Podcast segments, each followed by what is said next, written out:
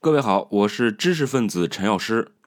呃，在正式进入今天的内容之前啊，我先说明一事儿啊，就是咱们这个节目啊，如果如果你看这个介绍的话，会发现啊，咱这节目啊分成了几个模块啊，比如说有管理的啊，管理学书籍的，然后有营销类书籍的啊，我分了几个模块，每个模块呢介绍不同类型的经典的商业书。但是我在这儿啊，要给大家解释一下，就是我实际上在讲解和在录制节目的时候啊，并不一定是按照模块的顺序来讲啊，这是因为我希望能给大家多一些新鲜感啊。比如说，咱听完了两本管理学的书啊，再来研究一下广告营销学方面的经典书籍啊，没准过两天我还给你讲一讲亲子啊、这个婚姻啊这些话题的书籍，算上一福利，对吧？这样不是更有意思吗？我也知道你在担心什么，是吧？你可能担心自己花了钱付费了，买了我的节目啊，有一天我会突然停止更新。放心啊，这个陈药师呢是一个虽然良心不多，但多少还有一点的主播啊。信任这件事儿啊，我还是会做到的啊。所以呢，我会一直陪着你读完这些书。好，今天我为你解读的是《品牌洗脑》这本书啊。这本书特别有意思，它解释一个问题，就是品牌啊。是如何想尽办法击中我们脆弱的小心脏啊，从而引导我们掏出钱包啊，拿出手机扫二维码，把他们的产品带回家的？这好像是个老生常谈的话题哈，但其实啊，你读了这本书就会惊恐的发现啊，我们生活的每一个细节啊，几乎都被各种品牌给占据了。我做了一个调查啊，就是让我六岁的女儿说几个她特别喜欢的品牌。结果这小姑娘啊，可以说是如数家珍啊，麦当劳、必胜客、乐高、丰田汽车、天猫、美团、京东啊等等，她一口气说出了五六十个品牌，可见品牌的洗脑功力啊，其实远远超过我们的想象。请大家注意，这只是一个六岁的小女孩而已。那么各大品牌是如何来给我们以及我们的孩子们洗脑的呢？它是如何让我们潜移默化的就记住了他们的形象和他们的产品呢？品牌洗脑这本书啊，告诉我们，我们的恐惧心理、怀旧情绪或者对性的渴望，都能成为品牌洗脑的利器，然后把我们变成一个个购物狂。更可怕的是啊，品牌开始利用大数据啊，这高科技，让我们无所遁形，成为他们的摇钱树和奴隶。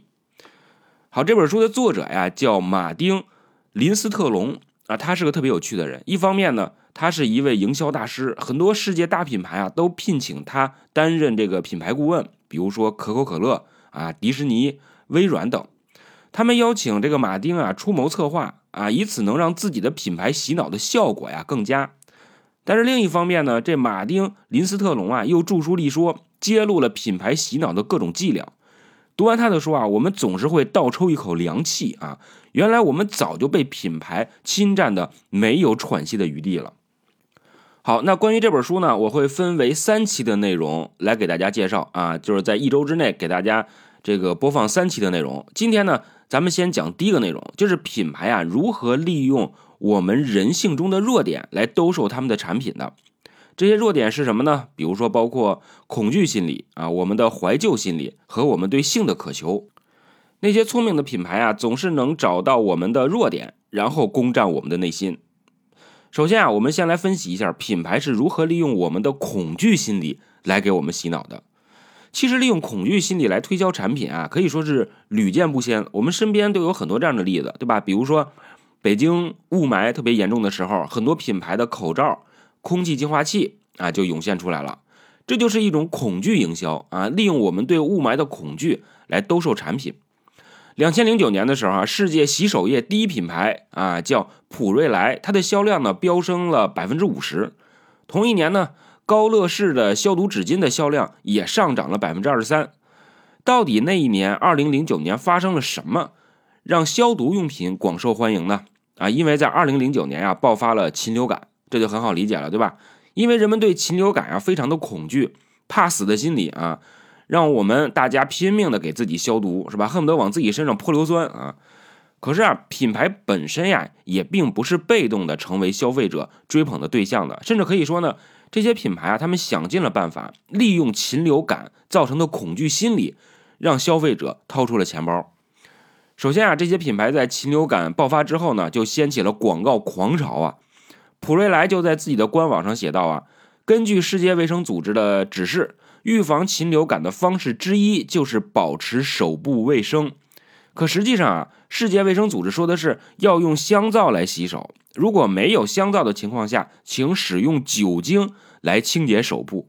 换句话说啊，人世界卫生组织啊，这个压根就没有说要用洗手液。洗手是可以预防禽流感的，是吧？所以啊，普瑞莱它其实是偷换的一个概念。还有一个案例，就是食品公司啊，也在不遗余力的利用人们对禽流感的恐慌来卖产品。美国一家叫家乐氏的食品公司啊，利用一切机会告诉大家，增强免疫力就能对抗禽流感，而且他们非常睿智的推出了一种含有。帮助提升人体免疫力的抗氧化剂和营养素的食品啊，其实就是什么呀？就是脆饼和米饼，而且还加了糖。后来呢，就没有后来了，因为美国食品安全机构啊，认定这家公司的宣传纯属忽悠啊，勒令它停停止。那么，为什么品牌总是能利用人们的恐慌呢？答案当然也是很简单，因为恐慌呀，造成了人们的非理性选择。焦虑感呀，让人们盲目的听信了碎片化的宣传口径，然后呢，就做出了错的决定，或者说是人们需要某种心理按摩，就是大家觉着呀，反正这些食品啊，这些口罩吃了用了也没什么坏处，是吧？不如就吃吃呗，就试试呗。品牌呢，其实就抓住了这个机会。那么，恐惧到底是如何诞生的呢？它又如何让各位毫无抵抗力的接受了品牌的洗脑呢？其实啊，恐惧是有生物学依据的。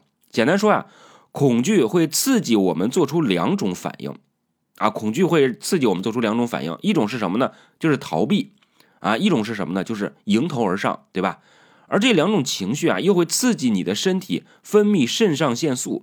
肾上腺素大家都知道是吧？它里边含有荷尔蒙，于是呢，你就会有很爽的感觉。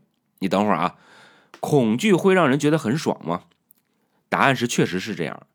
芬兰啊，有一个这个神经科学家叫艾伦卡鲁夫，他经过研究得出一个结论，就是我们大脑中的恐惧中心呀会被真实世界里的恐惧所激活，但大脑皮层呢知道你并没有身处危险当中，所以大脑溢出的不是恐惧的感觉，而是奖赏和快感。什么意思呢？我们举一个特别简单的例子，很多人都喜欢看恐怖片恐怖片很吓人。但是那么吓人，居然你还乐此不疲的看，你觉得特别刺激，这就是因为啊，这种恐惧能刺激你的荷尔蒙肾上腺素，从而让你获得某种快感和满足感。现实中的恐惧呢也是如此，比如说当你得知世界流行禽流感的时候，自然很恐惧，然而你又会很庆幸，就是我自己没有传染上啊，自己没有沾染，就是这个道理。但是另一方面呢，恐惧本身啊能让人失去理性。这也为各大品牌啊给消费者洗脑提供了机会。恐惧啊有一种违背通常的理性，但是呢又有趣的粘合力。什么意思呢？首先，恐惧能促使我们做出非理性的选择、非理性的决定。有一位生物学家就说了，他说恐惧让我们大脑缺血，然后呢就会做出愚蠢的决定。其次啊，就是恐惧的传播速度是非常之快的。大家都会有这样的体会，是吧？比如关于恐惧的这种谣言呀，总是能非常非常迅速的扩散、扩张。包括前段时间北京说有鼠疫啊，这个谣传传播的非常非常之快。那就在古代，就在以前没有微信啊，没有这些现代化通讯手段的时代，这些谣言、这些恐惧对恐惧的这种惧怕，也会以最快的速度通过口口相传传播开去。明白了吧？就是品牌啊，就是利用恐惧造成的非理性选择和快速传播的特点，完成了对我们的洗脑过程。举个例子，二十世纪六十年代的时候啊，有一个保温餐盒啊，保温餐盒做了一广告，广告词呢只有一句话，那你认真听，他说：“牛奶里的一只苍蝇意味着坟墓里的婴儿。”啊，再来一遍，牛奶里的一只苍蝇意味着坟墓里的婴儿。怎么样？是不是吓得人肝颤？好，我们对品牌啊如何利用恐惧给我们洗脑有了一些认知。但肯定有人会说啊，像禽流感这种突发事件啊，它不是每天都有啊。我们在日常生活中呢，品牌呢是如何利用恐惧来给我们洗脑的呢？啊，是不是就做不到了？啊，当然不是。首先啊，我们每个人对失败都有恐惧，对吧？我们每个人对失败都有恐惧，所以什么那些励志的书特别火，它就是利用了我们对失败的这种恐惧心理。啊，现在还有很多这个呃所谓的知识付费啊，贩卖焦虑，其实也是对于我们失败恐惧的这个心理啊，捕捉到了这种心理，然后来给我们兜售商品。我曾经看过一个调查，是英国巴斯大学的研究者们进行的。调查显示呢，就是人们对失败的恐惧比对成功的渴望其实是更强烈的。那品牌呢，就可以利用这一点啊，给消费者洗脑。什么意思呢？就是让消费者看一眼未来那个令人恐惧的失败的自己。这个其实也很好理解，是吧？我们来讲个这个案例。如果你看到了几年之后的自己变成了一个大腹便便、走路都费劲儿、一说话就流哈喇子啊，你会不会感到恐惧？你是不是担心自己有一天会变成这个样？会不会赶紧戒掉垃圾食品，吃些这个健康食品啊？赶紧找个健身房去锻炼身体？所以啊，很多牛叉闪闪的品牌啊，就是特别善于告诉你，你的未来会让你自己感到恐惧，从而让你觉醒，然后按照他们的规划来花钱买东西，消除你的恐惧心理。欧莱雅有一个经典的广告，就是一个老男人啊，风度翩翩，衣冠楚楚的走在大街上，信心十足。这时候呢，一个美女从他身边走过。然后我们从美女的眼睛里却看到了一个特别颓废、衰老、精神萎靡不振的老人。看了这个广告，你是不是也会担心啊？自己是过于自信了？你觉得你自己风度翩翩，但其实，在别人的眼里，在美女的眼里，你已经步入了人生的暮年。在那个暗淡的暮色当中，你是不是想让自己重新焕发青春，重新让自己充满了魅力？那么你就需要欧莱雅了。所以啊，品牌经常会利用我们的恐惧来给我们洗脑，以此达到让我们花钱的目的。行为心理学家啊说过，说一种无法抵挡的失控感会促使消费者急于去寻找某种形式上的安慰。好，我们再来举一个特别简单的案例啊，就是大家打开微信的时候，首先看到的是什么？是孤独的星球，孤独的小人儿啊，面对着茫茫的宇宙。这其实就是在利用我们对孤独的恐惧感，让我们迷恋上微信这个社交软件。好，我们明白了品牌是如何利用我们的恐惧感来打动我们去消费的。类似的手段呢，还有比如说怀旧情绪，比如说对性的渴望等等。我们来简单的阐述一下啊，比如说这怀旧情绪，你你也不你肯定也不陌生，对吧？前段时间啊，这个就去年吧，大概是这个微信的朋友圈里。大家都开始晒什么？晒北北冰洋的这个冰激凌啊，因为它是装在袋子里的，叫袋儿零。这袋儿零真的好吃吗？也不好说，但是它能勾起我们童年的回忆，是吧？于是我们就买了。我们希望能重新回到二十多年前的那段岁月里。很多大脑专家已经证明了，我们倾向于活在过去，而我们的大脑呢，也喜欢这样。